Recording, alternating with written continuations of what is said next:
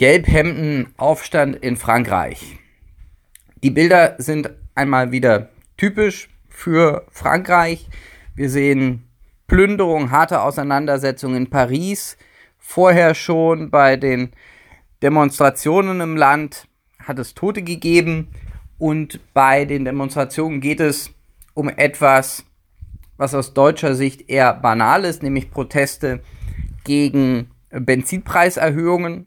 Man kann sich in Deutschland nicht vorstellen, dass wegen Benzinpreiserhöhungen eine so drastische Auseinandersetzung stattfindet. Aber diese Auseinandersetzung ist natürlich ganz typisch für die französische politische Kultur. In Frankreich passiert vieles, was man sich in Deutschland so nicht vorstellen kann. Auch der Protest gegen die Ehe für alle, die sogenannte oder die Homo-Ehe mit fast einer Million Menschen vor einigen Jahren organisiert von der katholischen Kirche, hat eine Dimension, die weit, weit, weit, weit über alles hinausging, was es dazu in Deutschland an Protest gab.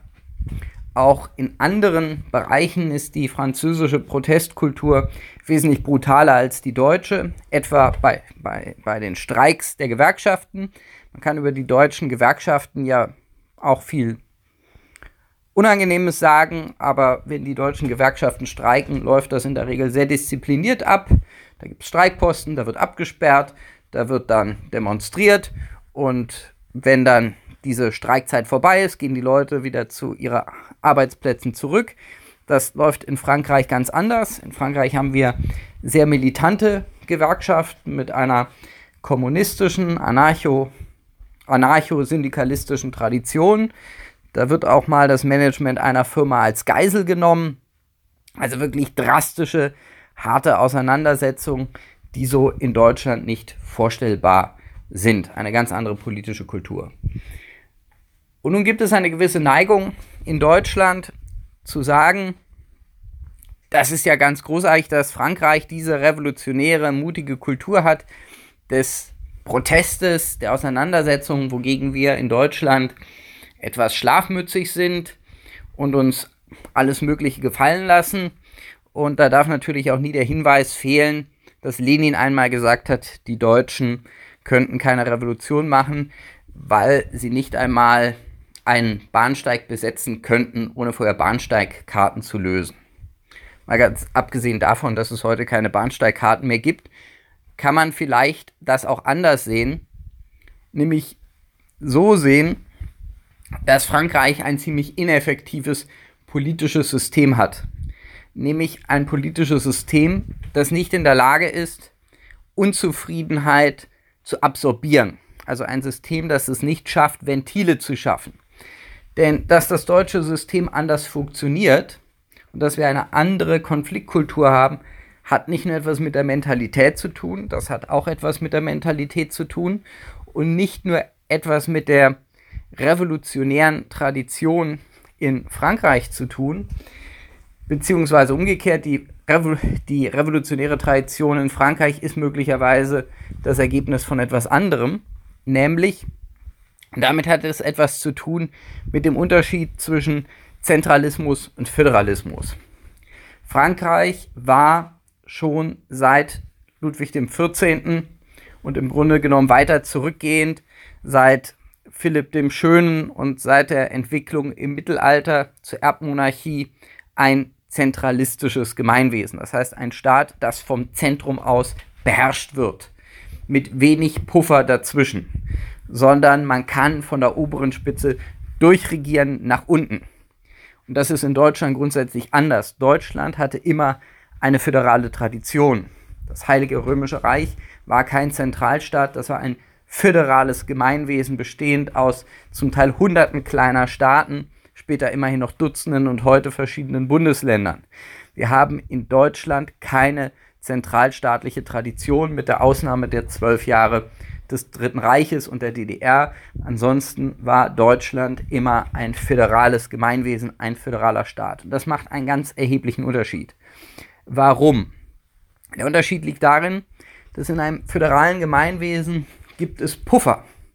Es gibt Puffer, die Dinge politisch abpuffern. Das heißt also, wenn an der Spitze des Gemeinwesens eine bestimmte Regierung steht, kann sie nicht einfach durchregieren, sondern es gibt kleinere Einheiten, in denen viele Entscheidungen des täglichen Lebens getroffen werden. Bei uns in der Bundesrepublik zum Beispiel Fragen, die die Bildung oder die Polizei betreffen oder auch Mitwirkungsrechten durch den Bundesrat, die dafür sorgen, dass nie die Regierung im Ganzen verantwortlich gemacht wird, sondern die Leute sich auch an ihre Landesregierung richten können und die dafür sorgt, dass eine Regierung in ihrer Hybnis und Machtverstiegenheit, die sie in der Regel entwickelt, immer auf Widerstände institutioneller Art stößt. Ganz klassisches Beispiel ist, die Regierung erlässt irgendein Gesetz, betreibt eine Politik, was die Leute nicht, dass die, die, die Leute nicht mögen. Und dann geben die Bürger der Regierung einen Denkzettel und zwar über die Landtagswahlen. Das heißt, wenn die Leute mit der Regierung unzufrieden sind, warten sie auf die nächste Landtagswahl und dann bestrafen sie sie dafür. Beispiel 1998 kam Rot-Grün an die Regierung. Rot-Grün wollte damals den Doppelpass einführen. Und was passierte?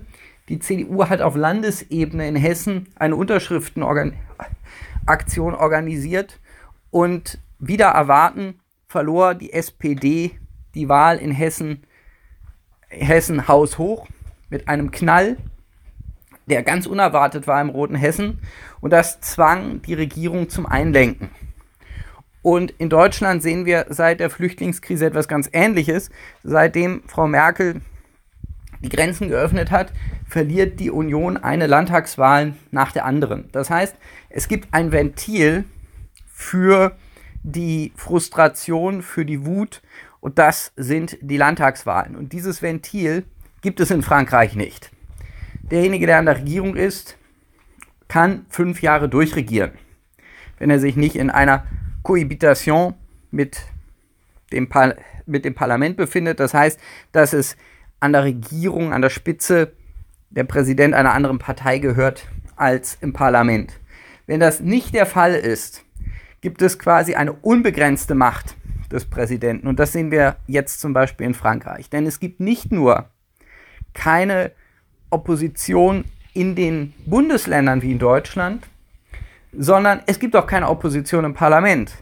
Wir haben nämlich ergänzend zu der Präsidialverfassung auch noch ein Wahlsystem, das jede Form von Repräsentation ad absurdum führt. Das heißt, dieses totale Mehrheitswahlsystem kann dazu führen, dass eben die Partei des Präsidenten zwei Drittel der Stimmen im Parlament besitzt, aber längst nicht diese Unterstützung in der Bevölkerung.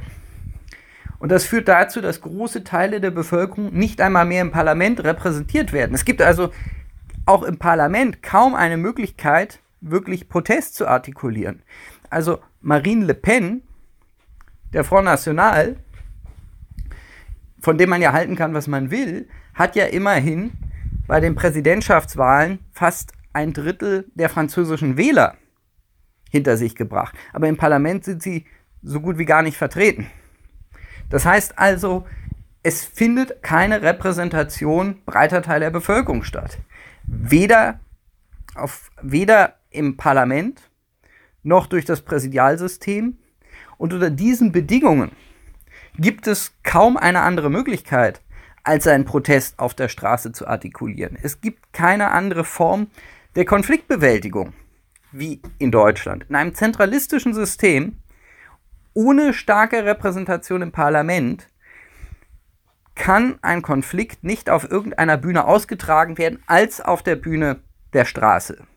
Das ist ein ganz wesentlicher, wesentliches Phänomen, ein ganz wesentlicher Grund, da, Grund dafür, warum in Frankreich Konflikte dermaßen gewalttätig sind und ganz anders sind als in Deutschland.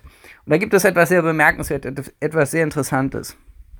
Nach dem Zweiten Weltkrieg haben sich die Franzosen sehr stark dafür eingesetzt, das deutsche föderale System zu erhalten. Die wollten, dass Deutschland föderal bleibt. Wenn es nach Kurt Schumacher oder anderen gegangen wäre, gerade der Sozialdemokraten, wäre Deutschland, Westdeutschland, die Bundesrepublik wesentlich zentralistischer geworden, als es dann letztlich geworden ist. Die Franzosen wollten ein starkes föderales System in Deutschland, weil sie glaubten, dass sie damit Deutschland dauerhaft schwächen können, weil sie aus ihrer eigenen Tradition heraus Zentralismus für besser halten als Föderalismus. Das kann man auch in den Werken bedeutender Historiker lesen, französischer Historiker lesen, die die französische Geschichte sehr oft aus der Perspektive beschreiben,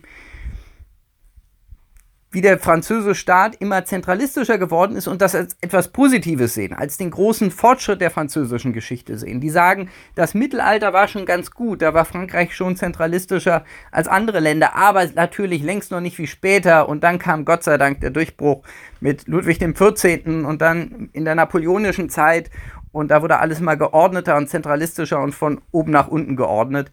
Das entspricht ja auch dem französischen Denken, dem Rationalismus.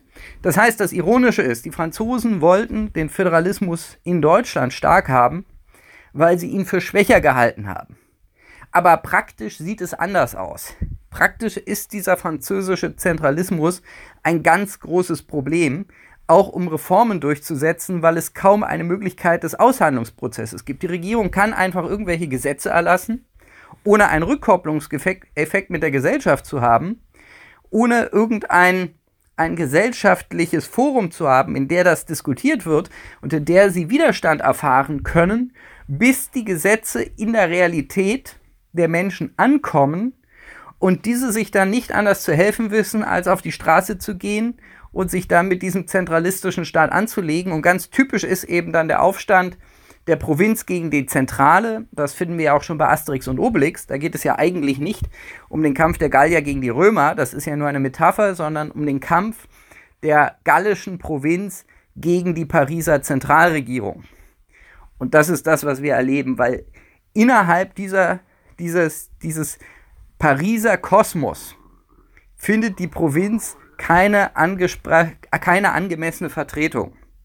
Und das ist ein wesentlicher Hintergrund auch dieser Konflikte, die wir jetzt beobachten. Das heißt, man muss das nicht so sehen, zu sagen, wir Deutschen sind so furchtbar schlafmützig und die Franzosen haben diese hervorragende äh, revolutionäre Tradition, sondern ich sehe es anders. Das französische System, der französische Zentralismus, der seit den 60er Jahren ja ganz auf de Gaulle zugeschnitten war, aber heute keinen de Gaulle mehr hat, ein gaullistisches System ohne de Gaulle ist völlig ineffektiv, was die Umsetzung von Reformen angeht und was die Bewältigung von Konflikten in der Gesellschaft angeht. Es verabschiedet sich am Mikrofon heute von Ihnen Gerard Bögenkamp.